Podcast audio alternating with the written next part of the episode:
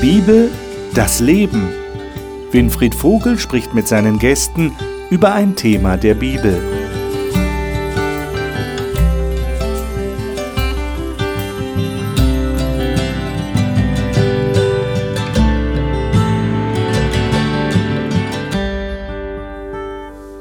Ich hoffe, dass Sie es nicht nur faszinierend finden, anderen Leuten dabei zuzuschauen, wie sie über die Bibel reden, sondern dass Sie vielleicht selber mal wagen, in einem Kreis von Leuten über die Bibel zu reden. Einfach die Bibel aufzuschlagen und darüber zu sprechen. Das ist ganz toll und wir versuchen das hier zu üben in unserer Sendung immer wieder. Und äh, schön, dass Sie dabei zuschauen und zuhören. Und ich hoffe, Sie haben einen persönlichen Gewinn davon. Zurzeit reden wir ja immer noch über das Thema soziales Evangelium. Was hat das Evangelium mit der Gesellschaft beziehungsweise mit dem Miteinander zu tun. Sei es in der Familie, sei es in der Verwandtschaft, sei es in einer Kirchengemeinde oder überhaupt auch in Nachbarschaft oder unter Kollegen. Wie geht das? Wie sollen wir miteinander umgehen? Die Bibel hat eine Menge dazu zu sagen. Und heute haben wir das Thema Gott als Vorbild, weil Gott ist tatsächlich derjenige, der uns das so sehr ans Herz gelegt hat. Er selber hat es ja praktiziert. Er ist wenn wir so wollen, mitmenschlich gewesen. Er ist ja sogar selber Mensch geworden und hat damit eigentlich das höchste Ziel der Mitmenschlichkeit erreicht, nämlich so zu werden wie der andere und ihn wirklich zu verstehen, in seinen Schuhen zu laufen. Und jetzt wollen wir versuchen, dem nachzugehen, wie geht das eigentlich? Wie hat Gott das gemacht und, und was empfiehlt er uns? Und, und wie können wir von ihm besonders lernen? Die Gäste sind im Studio. Und wie immer darf ich Ihnen die Gäste jetzt vorstellen. Mirjam Hitschke lebt mit ihrer Familie in Rheinland-Pfalz. Sie sagt, sie schöpfe täglich neue Kraft aus der Liebe Gottes und seiner Weisheit und Kreativität. Laura Lakatuschu ist Ärztin und lebt in Bayern. Sie sagt, Gott sei der Grund, warum sie glücklich ist und der Glaube sei für sie eine tiefe Freundschaft. Olaf Vogt lebt und arbeitet als Pastor einer Freikirche im Ostharz. Für ihn ist die Bibel in erster Linie die Geschichte der Liebe Gottes zu uns Menschen. Roland Nickel ist Bankkaufmann, Pastor und Betriebswirt und ist für die adventistische Entwicklungshilfe ADRA tätig. Er sagt, das Wichtigste in seinem Glauben sei die Hoffnung, dass Jesus wiederkommt. Gott als Vorbild ist unser Thema, dem wir uns heute widmen wollen. Und ich lade euch ein, dass wir zuerst mal den Text in Matthäus 6 aufschlagen. Ich glaube, den hatten wir auch schon mal erwähnt. Das ist ein ganz wichtiger Text in der Bergpredigt. Das war eine besondere Predigt, die Jesus gehalten hat.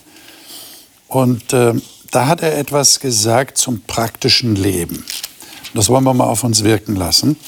Und zwar ab Vers 25 bis Vers 33. Mirjam, darf ich dich bitten, du mhm. hast die Hoffnung, Hoffnung für, für alle, also eine moderne Übertragung. Hören wir mal, wie das da in dieser Übertragung klingt. Ja, Jesus sagt hier, sorgt euch nicht um euren Lebensunterhalt, um Essen, Trinken und Kleidung. Leben bedeutet mehr als nur Essen und Trinken, und der Mensch ist mehr als seine Kleidung. Seht euch die Vögel an. Sie säen nichts, sie ernten nichts und sammeln auch keine Vorräte. Euer Vater im Himmel versorgt sie. Meint ihr nicht, dass er sich um euch noch viel mehr kümmert? Und wenn ihr euch noch so viel sorgt, könnt ihr doch euer Leben auch nicht um einen Augenblick verlängern. Weshalb macht ihr euch so viele Sorgen um eure Kleidung? Seht euch die Blumen auf den Wiesen an. Sie arbeiten nicht und kümmern sich auch nicht um ihre Kleidung. Doch selbst König Salomo in seiner ganzen Herrlichkeit war lange nicht so prächtig gekleidet wie irgendeine dieser Blumen. Wenn aber Gott sogar das Gras so schön wachsen lässt, das heute auf der Wiese grünt und morgen vielleicht schon verbrannt wird, meint ihr, dass er euch dann vergessen würde? Vertraut ihr Gott so wenig? Hört also auf, voller Sorgen zu denken, werden wir genug zu essen haben und was werden wir trinken, was sollen wir anziehen?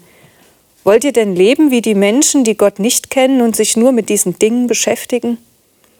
Euer Vater im Himmel weiß ganz genau, dass ihr das alles braucht. Gebt nur Gott und seiner Sache den ersten Platz in eurem Leben, so wird er euch auch alles geben, was ihr nötig habt. Dankeschön.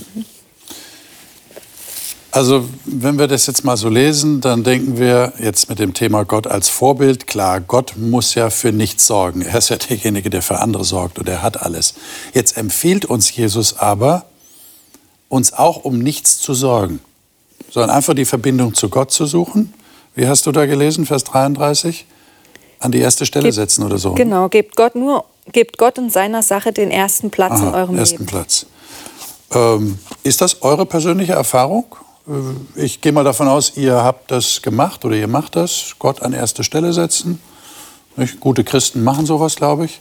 Und dann, dann ist alles okay. Dann braucht man sich keine Sorgen mehr machen. Braucht man nicht mehr planen. Ihr geht wasch- doch, ihr geht, doch, ihr geht schon einkaufen, oder? Ihr Also sich, sich Sorgen zu machen, das wird, finde ich, sehr leicht verwechseln mit, verwechselt mit sich kümmern. Okay. Ja? Sich Sorgen zu machen ist was völlig anderes, als sich äh, als zu planen oder sich um etwas zu kümmern. Ich soll nicht planlos durch mein Leben ziehen. Gott hat ja auch einen Plan für uns und für, für mein ganz persönliches Leben. Aber sich während des Lebens keine Sorgen zu machen, das ist doch ein tolles Leben. Also das alleine diese Aussicht darauf ist doch was Schönes. Und ich persönlich strebe das für mich an. Ich möchte kein sorgenumtriebenes Leben leben. Ja. Aber habt ihr das nicht auch schon mal erlebt, dass das einfach nicht gereicht hat? Und dann habt ihr überlegt, wie, wie mache ich es jetzt reichend? Das wäre wieder Planungsfrage, ja. Also ich finde Sorgen, ich kenne das sehr gut. Wenn ich mit dem Fächer durch den Wald gehe, dann sammle ich alle Sorgen ein, ja. Ich habe aber festgestellt, dass es total sinnlos ist. Jede, also von zehn Sorgen, die auf mich zukommen, da biegen neun rechts und links ab, bevor sie mich jemals erreichen. Also es ist wirklich sinnlos, sich Sorgen zu machen. Planung finde ich aber gut. Ich verstehe den Text auch so, dass es da bei Gott auch den Unterschied gibt zwischen Vorausdenken und Sorgen machen. Und ich glaube, ich bin auch so ein Mensch, da verschwimmt der Unterschied manchmal. Und ich denke, ich plane jetzt voraus und ich, ich sorge vor. Dabei mache ich mir eigentlich unnütze Sorgen. Und ich glaube, das ist eine ganz gute Erinnerung von Gott, dass er sagt, hey, ich bin schon ein Gott, der euch auch ein Gehirn gegeben hat zum Planen. Aber wenn du mal schlecht geplant hast, dann stehe ich nicht da und sage, haha, sondern schau dir die Vögel an, schau dir die Blumen an. Ich lasse die auch nicht hängen. Was sagt denn der Betriebswirt zu sowas? ich sage doch, du musst doch immer planen, nicht? Ja, gut, Ist das doch mache wichtig. ich ja auch, ja. Ja, es ist nicht so ganz äh, einfach, das Ganze. Äh, Also ich habe nur gemerkt in meinem Leben, wenn ich mich, wenn ich mir Sorgen mache, also wie klappt das, oder welche Versicherung brauche ich, oder wie geht das mit meiner Altersversorgung, oder was passiert mir, ich habe jetzt so eine komische Krankheit im Alter, ja, wie läuft das und so weiter. Und wenn ich, wenn ich da den Fokus sehr stark drauf setze, dann habe ich Angst, dann, dann habe ich für nichts mehr anderes Platz. Ne? Und das ist das, was da steht, ne? den Platz haben für Gott. Und wenn, ich, wenn mir das dann gelungen ist, wenn ich Gott darum gebeten habe, dass, dass er mir das schenkt, dann habe ich gemerkt, das befreit. Okay. Ja. Und was der Olaf gesagt hat, das stimmt natürlich. Du machst dir so, so viel Sorgen und das ist völlig un unnütz gewesen. Ja. Das ist eine wahnsinnige Befreiung, wenn man das so erleben kann. Also ihr erlebt das tatsächlich, wenn ihr die Beziehung zu Gott pflegt, ihn an die erste Stelle setzt. Müssen wir jetzt noch fragen, was das tatsächlich konkreter heißt. Dann, dann, dann ist Sorge unnötig, weil die Versorgung ist gesichert. Also ich erlebe das nicht als Automatismus. Okay. Das ist schon ein aktiver Prozess, den ich auch anstreben muss. Und das heißt auch mit den richtigen Gedanken. Ähm, die Sorgen können einen schnell umtreiben und schlaflose Nächte bereiten und so weiter. Ja. Ich kenne Sorgen natürlich, wer kennt die nicht? Aber dazu sagen, halt, stopp, ich, ich kann auch anders, ich kann das abgeben, ich versuche das jetzt mal. Das ist nicht immer einfach. Äh, und sagen, lieber Gott, du weißt jetzt, da ist eine Situation, die macht mir unheimlich Angst. Und je mehr ich darüber nachdenke, umso ängstlicher werde ich. Aber ich habe keine Lösung dafür. Du hast eine Lösung. Ich möchte meinen Frieden darüber finden. Hilf mir dabei. Und ich habe die Erfahrung gemacht, dass das unheimlich gut tut und unheimlich beruhigt, auch wenn die Umstände noch nicht anders geworden sind. Und, und hierfür werden ja in dem, in dem Beispieltext drei Bereiche genannt, um die, es, um die sich Leute auch damals Sorgen gemacht haben. Die Kleidung, das Essen und was noch? Trinken. Trinken, genau. Essen, Trinken, Kleidung. Also die Grundbedürfnisse. Die Grundbedürfnisse. Und, und es gibt darüber hinaus noch so viel anderes. Ich kann mir Sorgen um meine Familie machen, um meine Eltern, um meine alt gewordenen Eltern vielleicht, um, um meine Kinder, um meinen Partner, um, um, um meine Arbeitsstelle, um all dieses. Und es kann mich so gefangen nehmen, dass ich das Leben überhaupt nicht mehr genießen kann. Und ich denke, es geht darum, dass, dass das nicht der Sinn des Lebens sein soll. Äh, ihr kennt doch sicher den Spruch, Geld ist nicht alles, aber es ist ungemein beruhigend. Mhm. Ähm, äh, ist das für Christen auch so? Ist für jeden Menschen eigentlich so, oder? Ist aber auch nur ein Sprichwort. Okay. Trifft nicht immer zu. Wer viel Geld hat, macht sich viele Sorgen. Also okay. es ist ja nicht so, dass es wirklich beruhigt. Es kann auch morgen wieder weg sein. Gerade heutzutage ist Geld nicht so beständig, hm. dass ich sagen kann, jetzt habe ich ausgesorgt. Nee.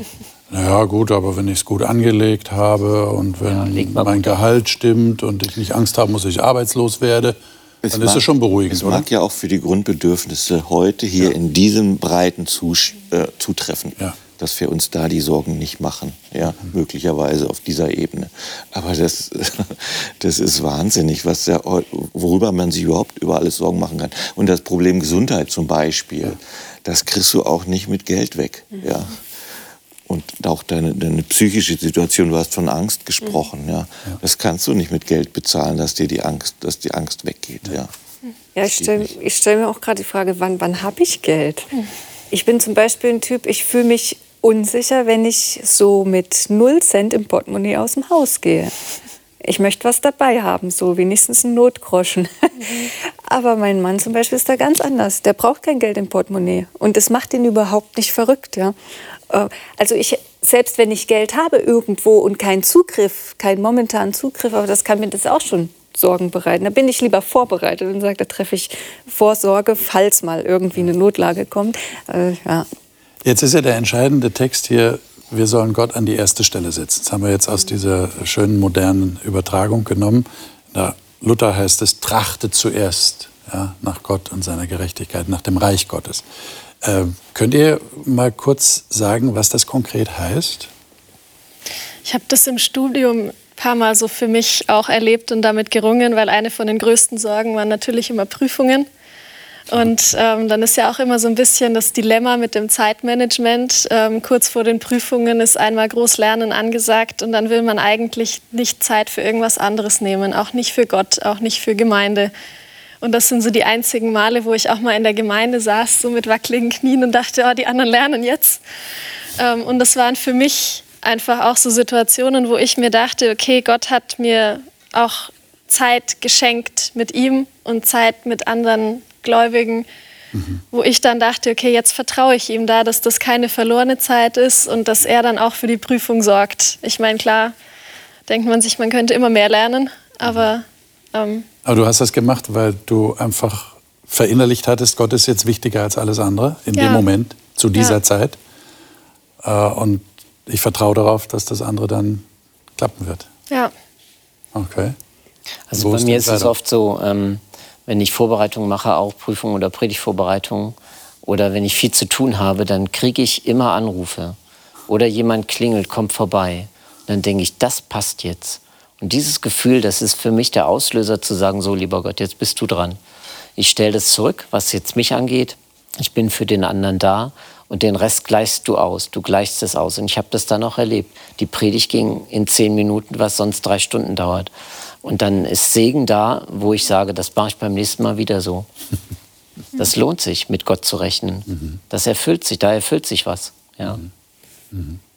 Also so ähnlich dürfte ich das neulich auch erleben. Da ähm, hatten wir Andachten geplant, ich mit jemandem zusammen und wir wollten das so, so, so, ein Thema aufeinander aufbauen. Das sollte aber dann erst am Ende schlüssig werden für die, die das hören. Und ich habe so den ersten Teil nicht gemacht. Da wusste ich auch nur so das grobe Konzept und dann, das fällt mir schwer. Wenn ich mich vorbereiten möchte und ich weiß nicht, wie der Anfang und das Ende ist und man soll dann zwischenrein was machen. Und gesagt, ich ist ja nicht so, dass ich nichts vorbereiten möchte. Ich wollte ja, aber irgendwie, es ging nicht. Und dann habe ich an einem Punkt auch gesagt, lieber Gott, du weißt das, ich kann das nicht planen.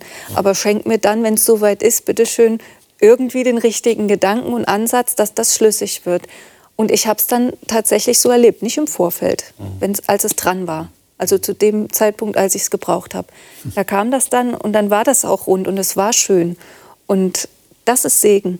Das ist das, was wir erleben dürfen mit Gott, was man nicht planen und erklären kann. Okay.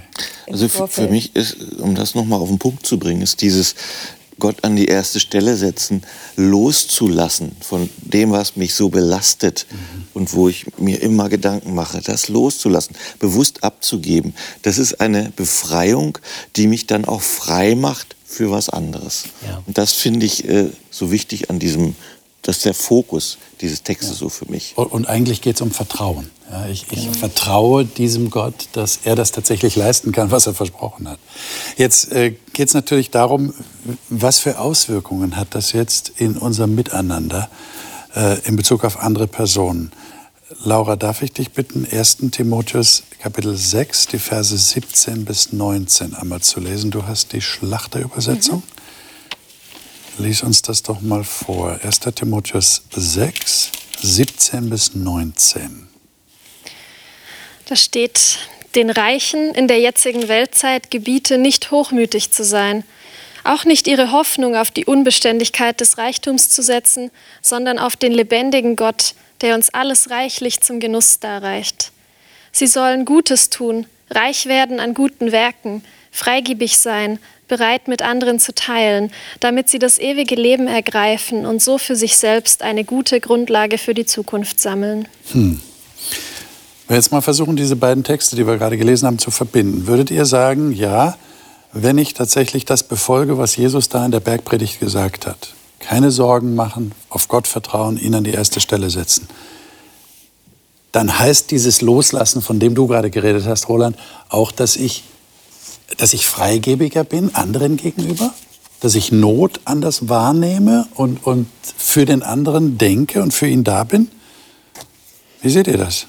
Weil meine ersten Gedanken oder meine Hauptgedanken sind dann nicht mehr um das Geld, um den Reichtum, wie muss ich das alles so anlegen, dass mit das Dass es mir gut geht, ne? dass ja, ich und, abgesichert bin. Genau, und dass auch der, das nicht verfällt irgendwie, ne? Ja. Gold kaufen muss oder Kunstwerk oder sowas, das fällt hier weg. Und was hier noch interessant ist, hier spricht ja nicht von dem Armutsideal, ne? sagen, du sollst arm werden. Das steht hier ja gar nicht. Ja. Ja? Sondern die, die richtige Wertigkeit dem zumessen. Und das äh, finde ich, äh, und das passt dann natürlich wieder da. Was setzt sich an die erste Stelle? Was ist wichtiger im Leben? Ja. ja. Also Besitz und ich nenne es jetzt mal Reichtum, Besitz, jetzt egal wie viel das ist, aber verleitet ja immer dazu, dass ich mich auch darum kümmere. Das geht ja mit Verantwortungen einher. Wenn ich ein Auto habe, dann muss ich das zur Inspektion bringen, dann muss es repariert werden. Wenn es kaputt geht, dann muss ich es tanken und waschen und pflegen. Ähm, wenn ich kein Auto habe, brauche ich das alles nicht machen. Und so kann ich jetzt viele Dinge nehmen, ja. Und alles, was ich habe, und je mehr ich habe, umso mehr habe ich mich auch zu kümmern. Und irgendwo sind das alles auch Ablenkungen von dem Eigentlichen. Vielleicht finde ich dann am Tag überhaupt keine einzige Minute mehr Zeit, um mich mal hinzusetzen, stille zu werden, sagen, danke lieber Gott für alles das, was du mir gibst. Allein nur das, das, das verschwindet so schnell. Das ist einfach eine Gefahr. Und bei mir heißt es in meiner Übersetzung, den Reichen musst du unbedingt einschärfen. es ist, da geht was verloren. Mit all dem, was ich habe und was Menschen an Möglichkeiten haben, geht auch etwas Entscheidendes verloren. Also die Gefahr ist groß.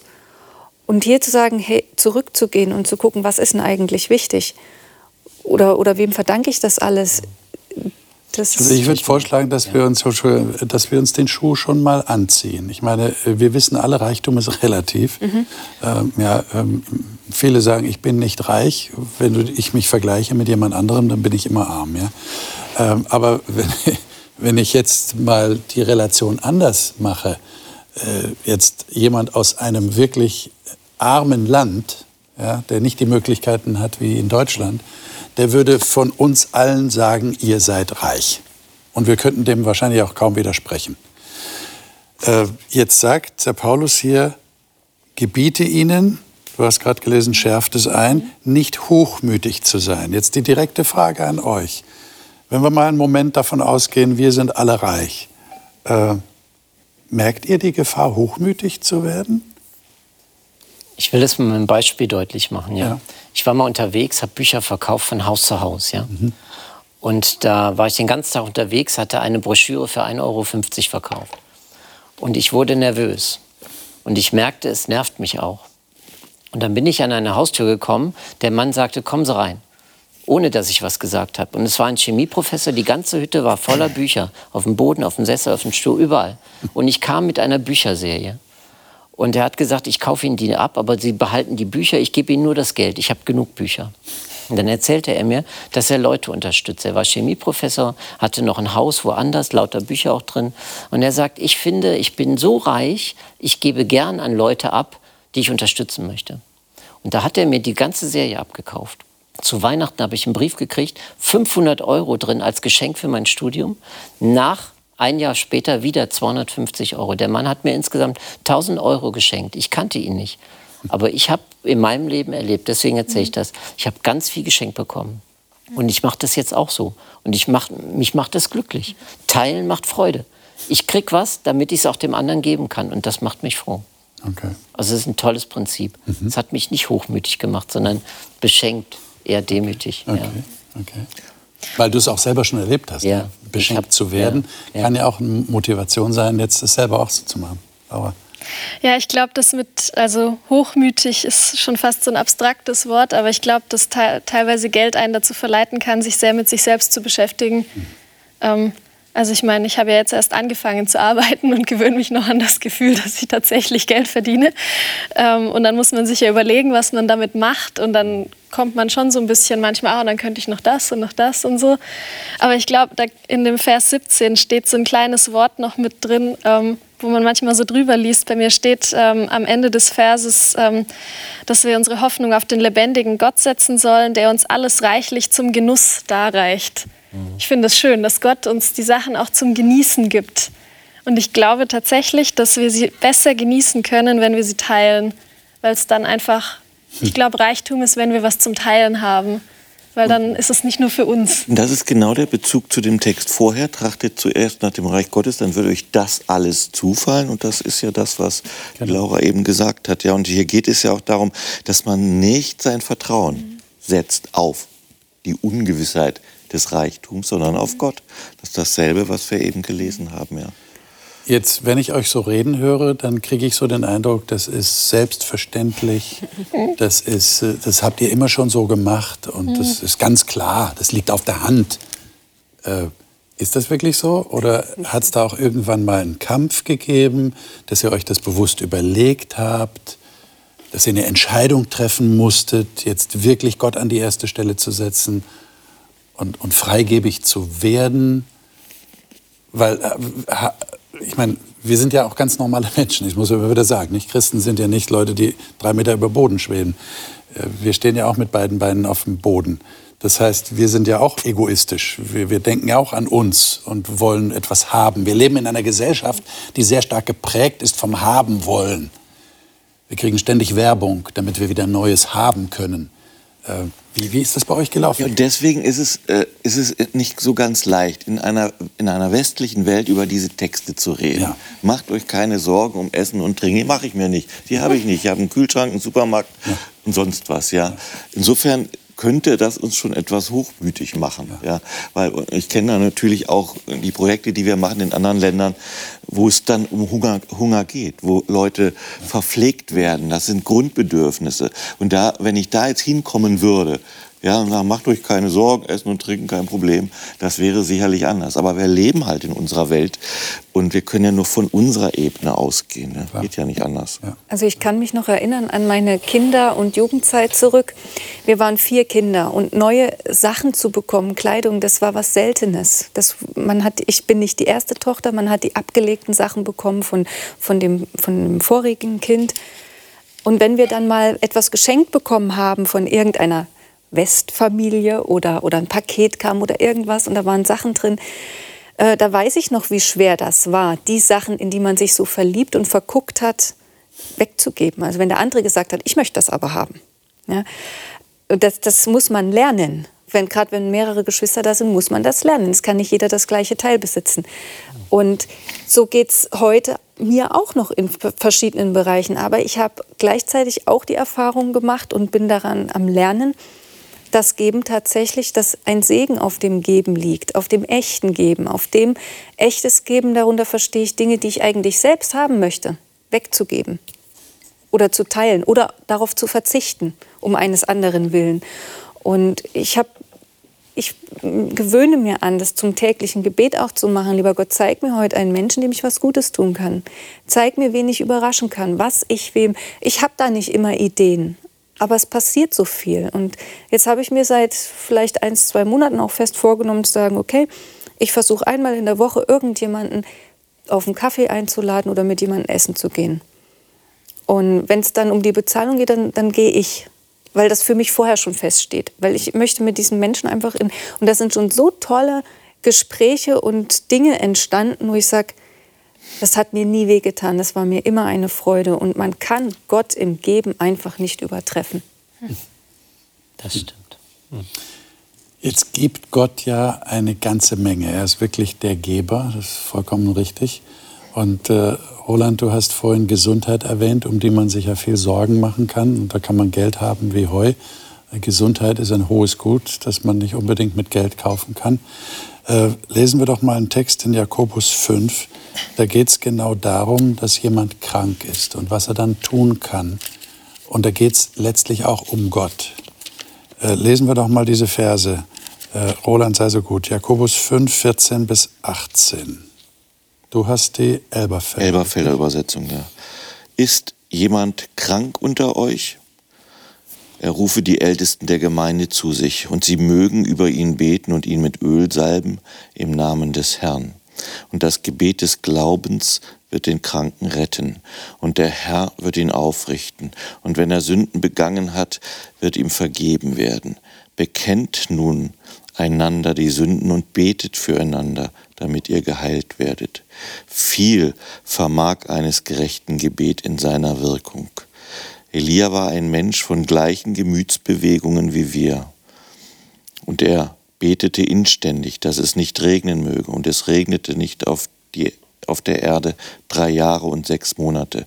Und wieder betete er, und der Himmel gab Regen, und die Erde brachte ihre Frucht hervor. Also bei dem Text muss ich irgendwie an diese Geschichte denken, als äh, die beiden Jünger nach der Himmelfahrt von Jesus äh, vor dem Tempeltor diesen Gelähmten finden und sagen, Gold und Silber haben wir nicht. Ja, der hat gebettelt, jeden Tag saß er da, um seinen Lebensunterhalt irgendwie zu erbetteln. Gold und Silber haben wir nicht, aber was wir haben, das geben wir dir im Namen Jesu Christi, steh auf. Irgendwie fühle ich mich da erinnert. Also das heißt, wir haben noch mehr zu geben. Äh, wie, wie erlebt ihr das? Äh, dieses mehr geben, nicht nur materiell, nicht nur Geld, sondern ein, ein noch wichtigeres Gut, habe ich den Eindruck, nämlich Fürbitte für den anderen. Wie erlebt ihr das? Das ist weniger ein Geben als ein Weitergeben, ja. Mhm. Da wird jedem deutlich, dass wenn jemand im Namen Jesu Christi heilt, dass es nicht ich selber bin, ich kann mein Portemonnaie rausholen, Euro geben, dann kommt es vielleicht von mir selber. Sieht so aus vielleicht, ja. Aber bei der Heilung ist es nicht so. Und das macht die Sache auch so schwierig. Habe ich den Glauben, dass wenn ich vor einem Gelähmten stehe und ihm sage, so im Namen Jesu Christi, steh auf. Petrus wusste, dass er die Gabe hatte, ja. Der hat schon Erfahrung damit gemacht. Aber ähm, haben wir den Glauben, die Stärke, das so weiterzugeben? da, da schrecken wir manchmal zurück. Wie viele Menschen ähm, könnten wir heilen, wenn wir einfach diesen Weg mal gehen würden? Ja? Ist schwierig. Mhm. Aber die Bibel sagt es. Die Ältesten beten. Ja. Aber wir sind ja eher geneigt, zu Ärzten zu gehen. Nicht? Dafür haben wir ja Ärzte. Da gehen wir hin. Aber hier ist was anderes gemeint. Das eine schließt das andere ja nicht aus. Das eine schließt das andere nicht Aber aus. wenn ich äh, mal als Empfangender hier was sagen darf, ja. ich habe eine relativ komplizierte Krankheit, so eine Nervenkrankheit. Als sie angefangen hat, wusste ich nicht, was los ist. Die, die Ärzte erst mal auch nicht. Und die Krankheit hat sich relativ schnell ausgebreitet und schmerzhaft geworden. Und ich weiß überhaupt ich wusste nicht, was mir geschieht, was mit mir war. Und dann haben die Ärzte gesagt, okay, wir machen so einen Diagnose-Krankenhausaufenthalt, ja, wo wir das diagnostisch machen wollen. Und da habe ich gesagt, okay, dann habe ich meiner Gemeinde gesagt, ich möchte gerne ein Gebet nach Jakobus von euch haben. Und dann sind sie zu mir gekommen, der Prediger, der Pastor, einige aus der Gemeinde. Und wir haben genau das gemacht, Sie haben das an mir gemacht, auch mit dem Öl, was hier steht. gebetet für mich. Und dann zusätzlich noch hat die ganze Gemeinde eine 24-Stunden-Gebetskette gemacht. Es ist wahnsinnig. Ich habe das nie gedacht, dass Menschen um zwei Uhr nachts aufstehen und für mich beten. Ja, und das war ein wunderbares Erlebnis und bin da sehr dankbar dafür. Und ja, jetzt in Luther steht, es wird besser mit dem Kranken. Ja. Es ist besser mit mir geworden. Wenn ich das so im Nachhinein betrachte, die Krankheit hat sich in einem Höllentempo ausgebreitet. Und in der Zeit, da wo wir das Gebet hatten und wo dieser Diagnoseaufenthalt war, ab dem Zeitpunkt ist sie nicht weitergegangen. Ist einfach stehen geblieben, die Krankheit. Ich habe heute nach wie vor äh, mit Schmerzen zu kämpfen, aber die Ausbreitung ist nicht weitergegangen, ist stehen geblieben. Es nie, hat sich nie weiter, bis heute nicht. Das ist jetzt zweieinhalb Jahre her. Und das ist erstaunlich, ja. Und da bin ich so dankbar, dass ich das erleben konnte, dass Menschen nachts um zwei aufstehen, für mich beten. Ja, dass die Gemeinde dieses Gebet an mir gemacht hat, hat mhm. mich auch seelisch sehr berührt und aufgerichtet. Mhm. Ist ja nicht nur immer eine körperliche Frage. Habt ihr den Eindruck, dass wir das mehr praktizieren sollten, als wir es tun? Also das, ja, sag ruhig. Ähm, das ist, ich glaube, das kann man, sollte man auch mit einer gewissen Vorsicht genießen. Okay. Wir kommen oft als Christen so in dieses Denken, wir müssen helfen, wir müssen tun, wir müssen, wir machen zu wenig. Hm. Ja, sei es jetzt für uns selbst oder für andere. Jesus, ich kann mich nicht erinnern, dass Jesus einmal umhergegangen wäre und gefragt hätte ähm, um, und darum gebeten hätte, jemanden gesund machen zu dürfen. Hm. Sondern die Menschen kamen zu ihm und da, wo sie offen waren für ihn und seine Hilfe und seine Fähigkeiten, da hat er geholfen. Mhm. Und da hat er sich nicht zurückgezogen. Und ich denke, diese Offenheit anderen gegenüber, du hast gesagt, du bist, du bist zur Gemeinde gegangen, du hast deine Gemeinde darum gebeten, für dich zu beten und die Gemeinde hat es gemacht. Und das ist toll, wenn man so einen starken Rückhalt dann erleben darf in so einer Situation. Aber hinzugehen und jetzt meine Hilfe jedem anzubieten, ich, ich habe diese Gabe, ich habe diese Fähigkeit, kann ich dir helfen, kann ich das machen? Der Arzt geht auch nicht zu den Leuten hin und klingelt an der Tür und guckt, wo ein Kranker dahinter steht, sondern die Leute kommen zu ihm und er tut dann sein Bestes. Das ist ein großer Unterschied und ich glaube, das macht auch den Unterschied. Das nimmt mir auch Druck als überzeugten Christen, der wirklich helfen möchte und der die Not der anderen auch wahrnehmen kann, durchaus immer helfen zu müssen. Hm. Okay. Also bereit sein. Aber die Bereitschaft sollte vorhanden sein, dass die Gemeinde dann oder dass andere Christen, es muss ja nicht immer die Kirchengemeinde ja. sein, können auch einzelne Christen sein, dann auch wirklich bereit sind, das, äh, zu, machen. das zu machen, was da steht. Ich habe mal jemanden sagen hören, der gesagt hat, ich kann niemanden zum Essen zwingen, der keinen Hunger hat. Also und, und diesen Boden bereiten, diese Bereitschaft, okay. die sät Gott oder, oder ein, jemand durch Gott. Also Gott wirkt durch jemanden an jemanden. Aber ich kann niemandem helfen, der meine Hilfe nicht will. Mhm. Aber ich könnte es durchaus empfehlen, oder? Ich könnte sagen, du hast du schon mal drüber nachgedacht. Richtig. Äh, du kannst das ja in Anspruch nehmen. Mhm. Vielleicht brauchen wir da eine, eine stärkere Gebetskultur auch innerhalb von Kirchengemeinden und christlichen Gruppen. Eingedenk der Tatsache, dass es eigentlich Gott ist und nicht mhm. wir selber.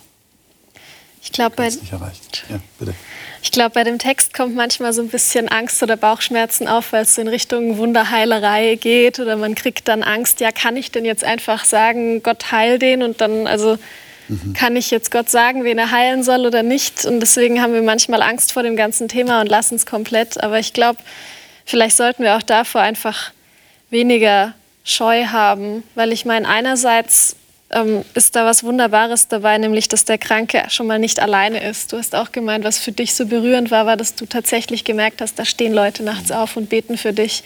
Und ich sehe bei mir auf der Arbeit, wie viele Leute allein im Krankenhaus sind.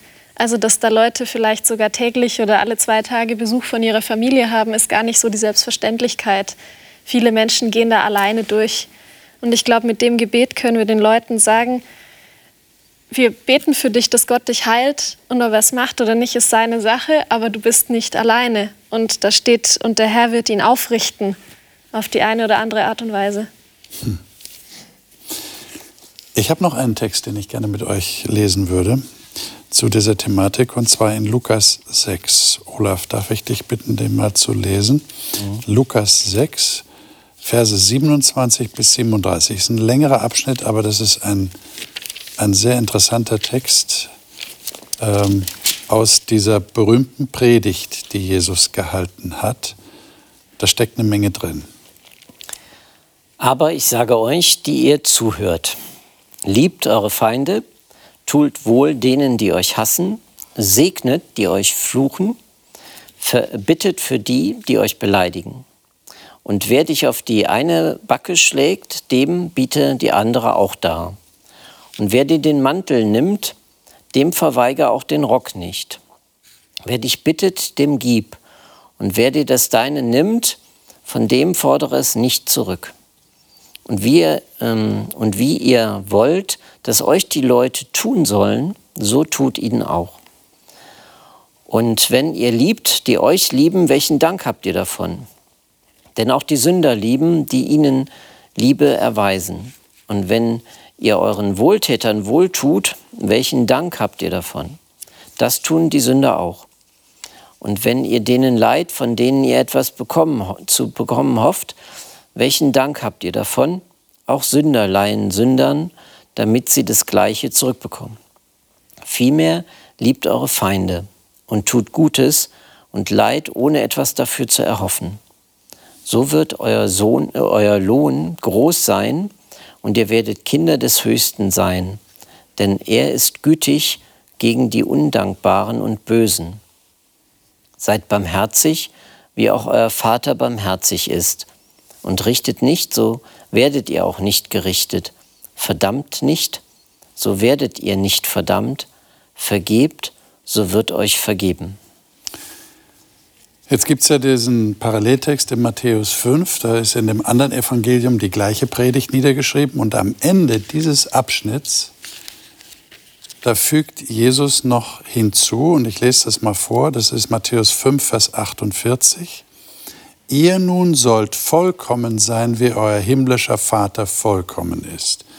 Da hat es ja schon viel Diskussion gegeben, viel Nachdenken, wie können wir vollkommen werden, so wie Gott vollkommen ist. Und auf der einen Seite muss man sagen, können wir nicht erreichen, ja, wir können nicht so werden wie Gott. Das ist ja gerade ja der Gedanke, er ist Gott, wir sind Menschen. Aber es ist sehr interessant, dass das genau in diesem Zusammenhang steht. Das heißt, wie sollen wir dann sein, um vollkommen zu sein? Also ich, ich muss mal sagen, dieser Text ist, also ich müsste jetzt eigentlich aufstehen, nach Hause gehen, weil der widerspricht jeglichem, was wir hier in dieser Welt an Werten haben. Ja, also ne, ja, danke, dass du bleibst. Ja, ich bleibe. also das ist wahnsinnig, weil ja. jetzt gehen wir mal nur von, von dem Geld her, ne, vom ja. Kredit geben. Kredit geben ohne Zinsen, wenn man einen guten Freund hat, macht man vielleicht noch, ja. Aber dann nicht, äh, dann nichts zu erwarten oder zu, die Rückzahlung, die, nicht, die zu Rückzahlung nicht zu erwarten. Ja, genau. Dann, dann sagen, na ja, der kriegt das Geld, das zahlt er mir sowieso nicht zurück und das ist gut. So, also dann ist es eigentlich kein Leihen, ne? dann ist es nee, Schenken. Ist Schenken. Kann ich es ihm ja, gleich schenken. Genau, so ist das. Und ich fördere vielleicht noch irgendwas, was er damit für einen Unsinn treibt oder sowas. Ja. Also das haben wir aber bei allem. Jesus stellt hier alles auf dem Kopf, was unsere Werte, die wir so langläufig haben, betrifft. Was bezweckt Jesus damit? Es ist ja wirklich so, wie du sagst. Es geht hier um, es geht um eine Lebenshaltung, ein Lebensstil, meine Einstellung zu den Dingen. Äh, das ist nichts, was ich von heute auf morgen geschenkt bekomme oder habe, aber das ist eine Ausrichtung, ja, wie wir sein können. Er sagt ja auch, es wird ja gesagt, du sollst vollkommen sein, nicht werden. Ja? Und ich verstehe unter dieser Vollkommenheit etwas Echtes, Aufrichtiges. Ähm, nicht, dass, dass äh, ich jetzt in allem überragend bin und, und jeden anderen übertreffe. Das meint der Text hier meiner Meinung nach auch nicht.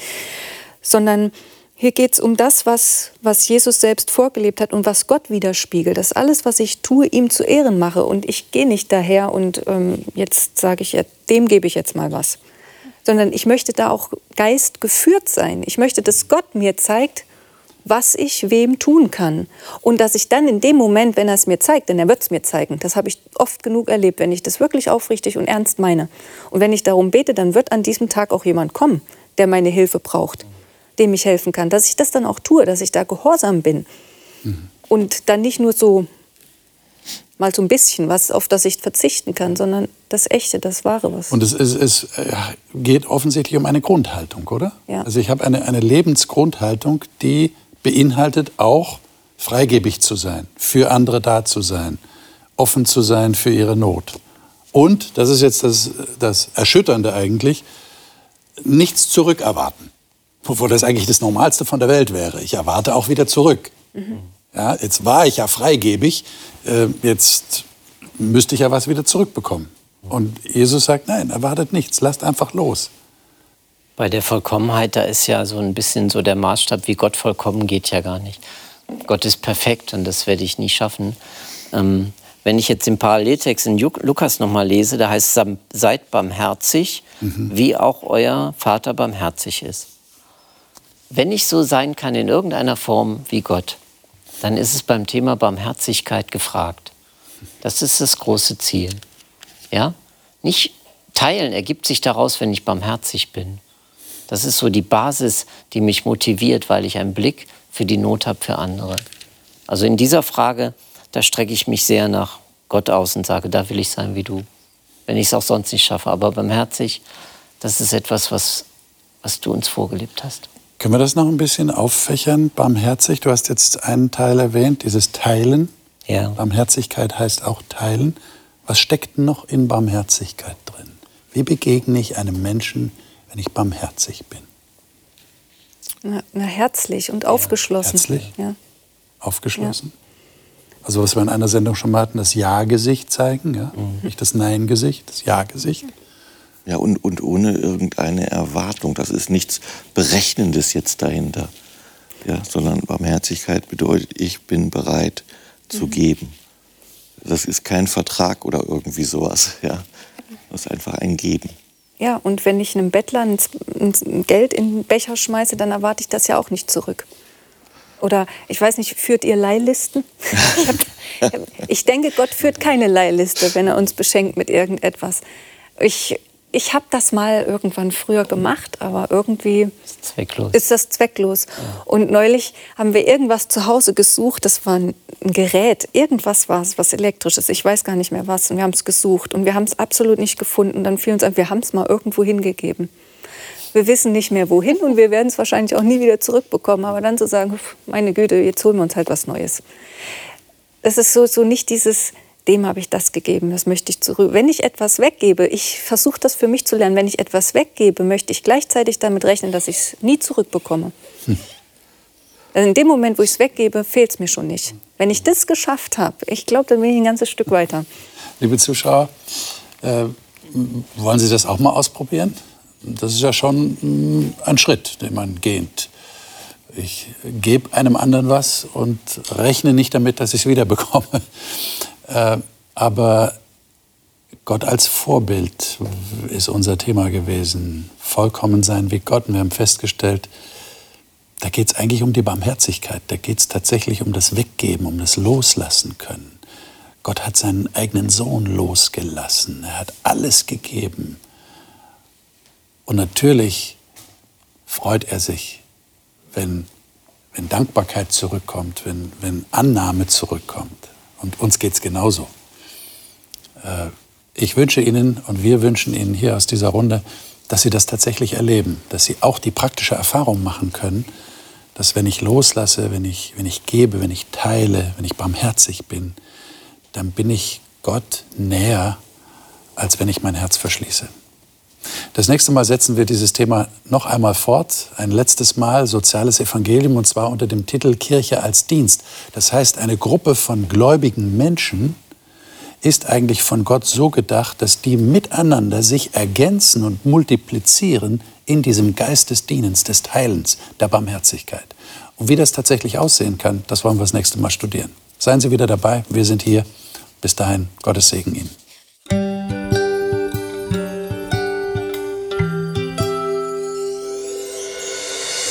Sie hörten auf Hope Radio die Bibel, das Leben mit Winfried Vogel und seiner Gesprächsrunde.